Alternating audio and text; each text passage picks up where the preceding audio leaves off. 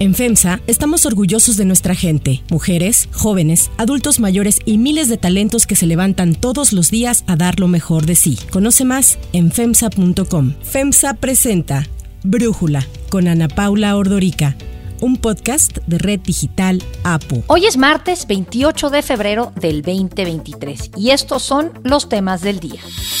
Tesla decide sí invertir en México. Según nuevos datos de inteligencia estadounidense, el coronavirus sí pudo haberse originado por una fuga de laboratorio en China. Pero antes vamos con el tema de profundidad. A la primera manifestación de 100 mil y que yo vea que en las encuestas ya no tengo apoyo, a Palenque, Chiapas. Ni siquiera espero la revocación. Este domingo, el zócalo de la Ciudad de México sí se llenó, pintado de blanco y rosa los colores del INE. La concentración convocada en la Plaza de la Constitución para la defensa del voto por el Plan B fue escuchada por los ciudadanos. Acudieron decenas de miles a externar su desacuerdo por las reformas aprobadas en el Senado. Al llegar al Zócalo, los ciudadanos se encontraron con un Palacio Nacional amurallado con vallas metálicas, un asta sin la bandera de México y un cartel con las siglas del PAN y la imagen del exsecretario de Seguridad Pública, Genaro García Luna, en el que se leía García Luna no se toca como si los que se congregaron ahí estuvieran para defender al exsecretario de Seguridad Pública. La manta no duró mucho. Algunos de los que acudieron a la concentración lograron quitarla. La mayor asistencia fue en la Ciudad de México, que de acuerdo con los organizadores fue de 500 mil personas, aunque la Secretaría de Seguridad Ciudadana aseguró que fueron 90 mil. Sin embargo, el presidente López Obrador durante la conferencia mañanera del lunes dijo que fueron entre 80 y máximo 100 mil. Sobre la asistencia, pues cada quien tiene su medición, pues como lo definió la ciudad, como 80 mil, máximo 100 mil aquí y en otros estados, sobre todo donde gobierna el PAN, que hubieron también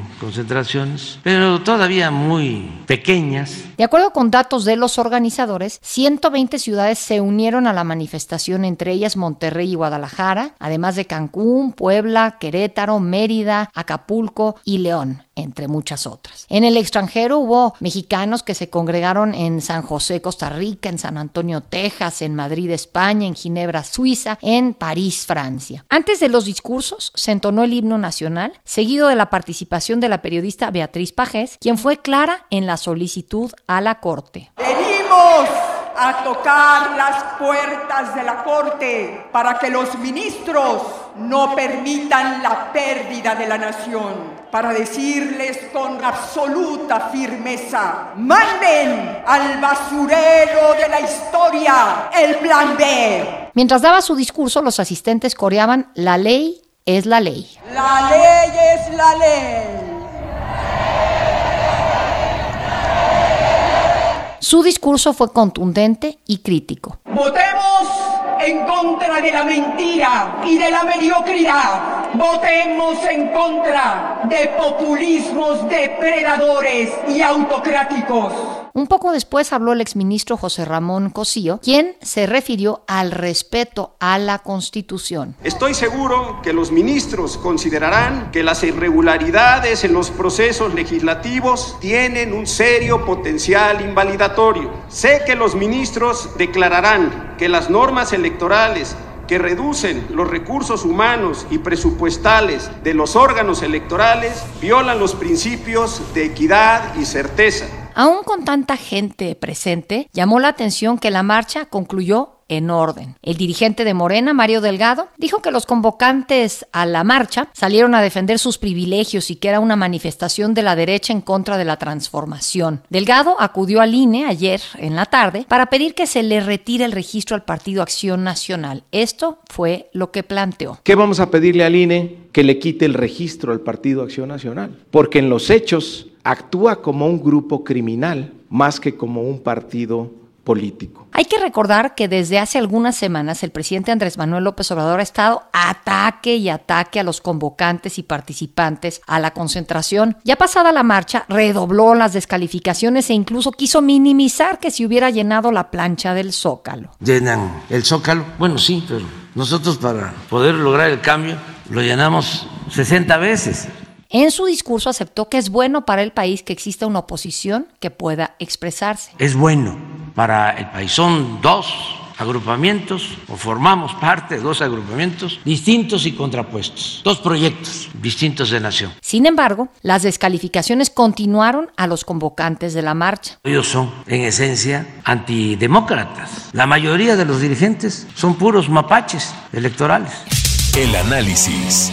Para profundizar más en el tema, le agradezco a Fernando Belaun Sarán, analista político y columnista, platicar con nosotros. Fernando, tú estuviste ahí en el templete, a un lado de los dos oradores. Platícanos cuál fue tu impresión. ¿Pensabas que se iba a llenar el zócalo como se llenó? Bueno, teníamos esa esperanza, pero no imaginé que llegara tanta gente. Recuerda que en estas manifestaciones, tanto la del 13 de noviembre como esta, pues no hay, no hay recursos públicos. La gente llega por su propio pie en su inmensa mayoría. Y entonces fue una gran algarabía, una gran fiesta y yo sentí que hubo una gran eh, expresión de civismo. Digamos que ante las provocaciones como las que tú señalas de la hostilidad con la que estuvimos, que no solo al llegar a la plancha del Zócalo, sino en redes sociales, la campaña de desprestigio contra los ciudadanos, les dijeron cualquier cantidad de infamias, de injurias, de calumnias, pues se, se respondió con civismo, con civilidad y fue, me parece, un, un gran ejercicio de una gran manifestación ciudadana con saldo blanco exactamente y muy entusiasta en defensa de la democracia, las libertades y la constitución.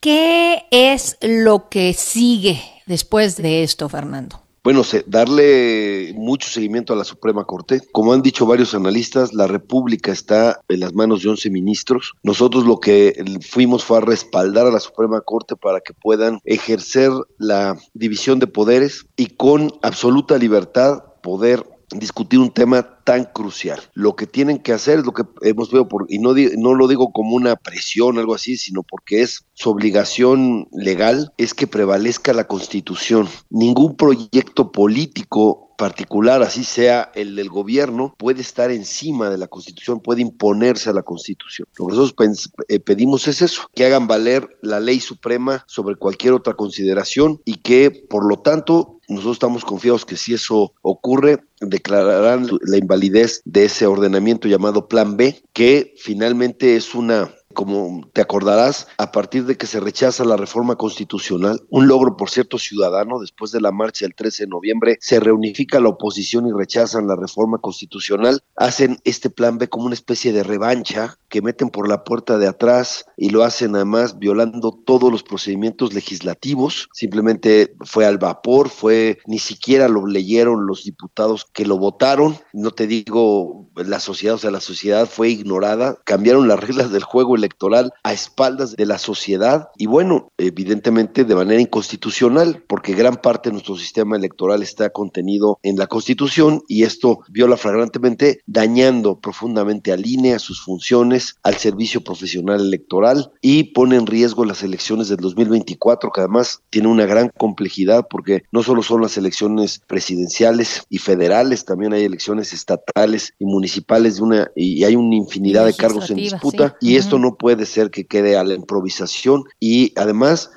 frente a una imposición de una imposición de un, de unilateral de un grupo sobre todos, insisto, pasando sobre la Constitución. Estamos firmando la micus curie, que es para darle, eh, apoyar a los argumentos. Ya teníamos más de 150 mil firmas solamente por la vía digital. Se van a integrar las que hayan también llegado por vía física en, los, en las más de 111 manifestaciones que se hicieron de manera simultánea. Entonces vamos a, ahorita nuestra, nuestra actividad es, es empujar en la Corte. Por supuesto, eh, si hay necesidad de volver a convocar a los ciudadanos, así se hará. A ver, hablas de estos 11 ministros. ¿Qué sabes de qué opina cada uno de ellos sobre el plan B? Digo, podríamos anticipar que Yasmín Esquivel no va a querer echar abajo el plan B, pero de los otros 10, ¿qué podemos pensar? ¿Qué sabemos? Entiendo que se requiere que 8 voten para declarar inconstitucional el plan B para que esto prospere. Sí, claro. Mira, hay buenos vientos que están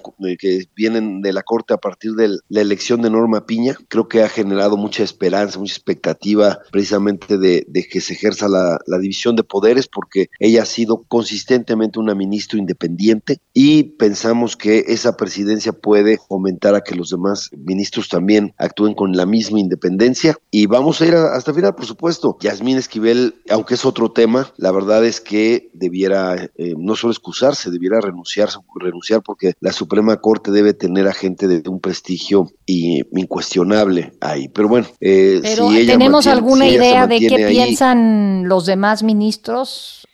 Jorge Mario Pardo Rebolledo, mm, Arturo Saldívar, Margarita Ríos Farjat, Luis González Alcántara, Alfredo Gutiérrez Ortiz Menas, Luis María Aguilar, Javier Laines, Loreta Ortiz y Alberto Pérez Dayán, que serían los otros, además de, obvio, la presidenta. Nosotros no queremos dar ningún voto de, ministros por perdido, ni siquiera de los que han, se han mostrado más insistentemente apoyando las posiciones del Ejecutivo, incluso en decisiones que son claramente inconstitucionales digamos, pero han mantenido la posición a favor del Ejecutivo, como son Loreta y Yasmín. Esas han sido las más consistentes en esa posición. Nosotros no queremos dar ningún voto por perdido. Creemos que si actúan en un tema tan importante debieran declararlo inconstitucional, primero porque lo es, prácticamente, eh, todo es inconstitucional, pero además violaron todos los procedimientos legislativos y ya hay precedentes de que han echado atrás leyes precisamente porque no se cumplieron estos procedimientos. Y en un tema tan importante, tan crucial, donde se juega la distribución del poder, por, por supuesto que debiera la Corte contar con que no fue consultado, ni siquiera hubo una discusión parlamentaria, pues. Entonces,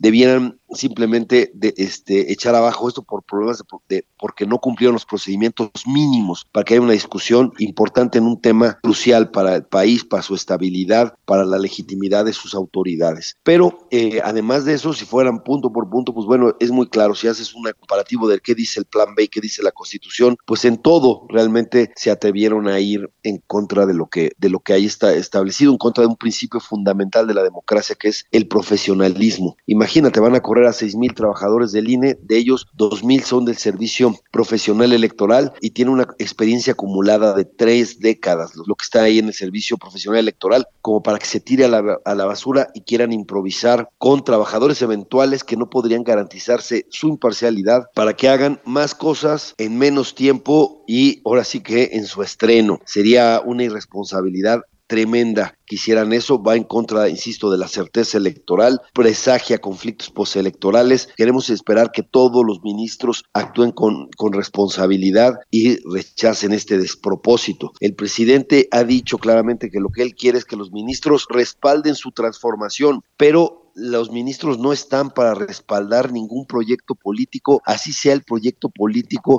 de una mayoría electoral que por definición son efímeras, las mayorías electorales son transitorias. Lo que están los ministros es para hacer prevalecer la Constitución y eso es lo que lo que se les pidió. La Corte tiene misión defender la Constitución. Eso es lo que estamos pidiendo. Eso por eso fuimos a fortalecer a la Corte mientras en el poder ejecutivo los atacan, los amenazan, los acusan de corruptos, de tener privilegios, etcétera. Nosotros les fuimos a llevar flores para decirles, eh, ahí está la confianza ciudadana en que van a hacer su trabajo y van a hacer valer la Constitución. Entonces, eso estamos esperando y creo que era importante que sintieran ese respaldo ciudadano porque las presiones del poder despótico y, digo despótico porque eso en su acepción más clara es un poder que no acepta contrapesos, ese poder los está intimidando de una manera clara frente a eso, que sientan el apoyo de la ciudadanía para que puedan actuar con apego a la división de poderes. Fernando Belauzarán, muchísimas gracias por estos minutos y por platicar con nosotros. Gracias a ti, Ana Paula, siempre es un gusto.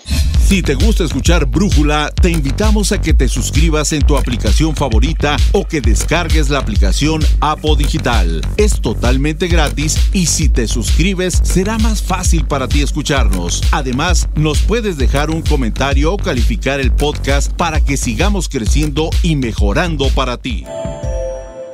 Hay otras noticias para tomar en cuenta. 1. Tesla. El presidente Andrés Manuel López Obrador sostuvo ayer una llamada con Elon Musk, director ejecutivo de Tesla, por el anuncio de una posible inversión en una planta en México. ¿Por qué decimos posible inversión? Es que la llegada de Tesla a México se ha visto envuelta en una serie de dimes y diretes impulsada desde Palacio Nacional. El presidente López Obrador quiere que Tesla se instale en el centro o el sureste del país con el argumento de que es la zona en donde mayor disponibilidad de agua hay y en donde el crecimiento se puede controlar en beneficio de la población. La semana pasada el presidente dijo que en caso de que la firma automotriz insistiera en instalarse en Nuevo León, su gobierno no daría los permisos dada esta severa crisis de agua. En el caso de la pretensión de poner la planta en Monterrey, pues ustedes saben, acabamos de padecer una crisis tremenda de falta de agua, porque no hay agua. Sencillamente no se entregan permisos para eso. O sea, no es factible. Medios especializados afirmaron que si no era en Santa Catarina, Nuevo León, la armadora de automóviles eléctricos estaría considerando Austin, Texas como la opción o incluso otro país como Indonesia. Tras la llamada de ayer trascendió que sí habrá inversión en México, aunque no se sabe si será en Nuevo León o en dónde. López Obrador afirmó que hoy dará más detalles mientras que se espera Tesla haga el anuncio mañana durante el Investor Day de la compañía. Para Brújula, José Yuste, periodista de finanzas, nos habla sobre la posible llegada de Tesla a México. Tesla por fin viene a México después de dimes y diretes que armó el propio presidente López Obrador, porque ya era una inversión amarrada para Nuevo León. ¿Por qué Nuevo León? Porque a Tesla le queda cerca de Austin, Texas, donde tiene no solo el corporativo, sino también la otra Gigafactory que le llaman ellos, que son mega inversiones, que son precisamente máquinas que hacen máquinas. Es la definición que tienen en Tesla, la principal productora de autos eléctricos hoy en día, una de las grandes empresas automotrices, y desde luego era importante que venía para México. Se estuvo a punto de caerse esta inversión por la falta de certeza, la falta de reglas claras provocadas porque el presidente la quería a fuerza cerca del aeropuerto Felipe Ángeles, pues para enmarcar su obra icónica del sexenio. Al final tuvo que ser el propio López Obrador quien desatara este enrollo, quien hablara directamente vía telefónica con Elon Musk y que lo convenciera para venirse a México. Ahora imagínese todo lo que le tuvo que haber ofrecido para que de verdad Elon Musk sí se decidiera por México cuando ya estaba amarrado para Nuevo León. 2. COVID. El embajador de Estados Unidos en China, Nicholas Burns, pidió a Pekín ser más sincero sobre el origen del COVID-19. Esto después de que el Departamento de Energía estadounidense señalara que la pandemia sí pudo surgir por una fuga en un laboratorio chino. Y es que el Wall Street Journal y el New York Times reportaron sobre un informe clasificado a cargo del Departamento de Energía de Estados Unidos junto a otras agencias federales como el FBI que reforzarían esta hipótesis. El informe ha tomado relevancia pues es el Departamento de Energía quien supervisa una red nacional de laboratorios, incluidos algunos que realizan investigación biológica avanzada. Sin embargo, la Casa Blanca aclaró que pese a lo expuesto en el informe, los servicios de inteligencia se encuentran divididos sobre el tema. Cuatro agencias estadounidenses creen que el COVID surgió por transmisión natural, mientras que otras dos aún no se han definido. China rechazó inmediatamente el informe. En tanto, la Organización Mundial de la Salud dijo que no había recibido ninguna información sobre las averiguaciones del Departamento de Energía estadounidense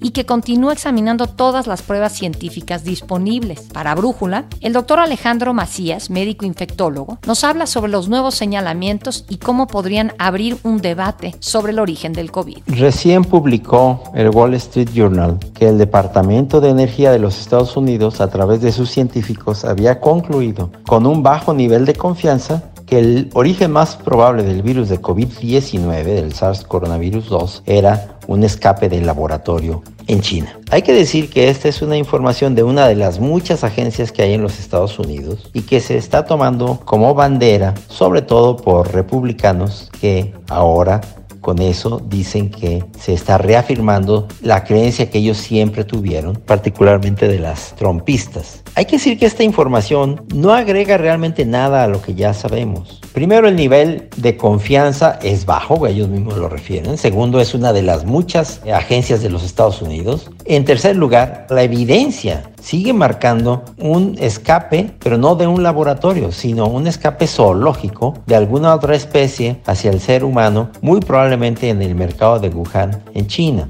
en el mercado de especies vivas de Wuhan en China. Entonces, aunque esta noticia ha hecho mucho ruido, la verdad es que hay poco nivel de confianza y no agrega nada. La evidencia actual sigue a favor de que esto salió de un animal hacia una persona.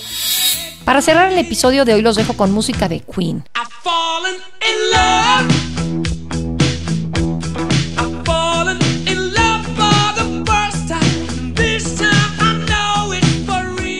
En un día como hoy, el 28 de febrero pero de 1981, la banda de rock Queen se presentó por primera vez en Argentina, lo que marcaría el inicio de las presentaciones de los grupos ingleses en Latinoamérica. Esta sería la única vez que Freddie Mercury visitaría Argentina antes de morir en 1991. Sus discos alcanzaron ventas récord. Bohemian Rhapsody fue la canción más escuchada y reproducida del siglo XX. El vocalista Freddie Mercury está considerado una de las mejores voces de la historia de la música.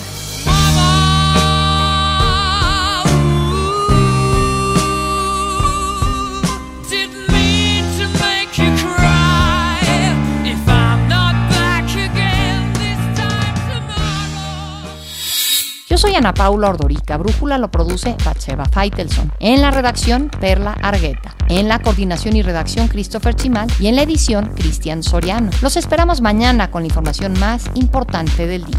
Oxo, Farmacias ISA, Cruz Verde, Oxo Gas, Coca-Cola FEMSA, Invera, Torrey y PTM son algunas de las muchas empresas que crean más de 245 mil empleos tan solo en México y generan valor como parte de FEMSA. FEMSA presentó Brújula con Ana Paula Ordorica, un podcast de Red Digital APO.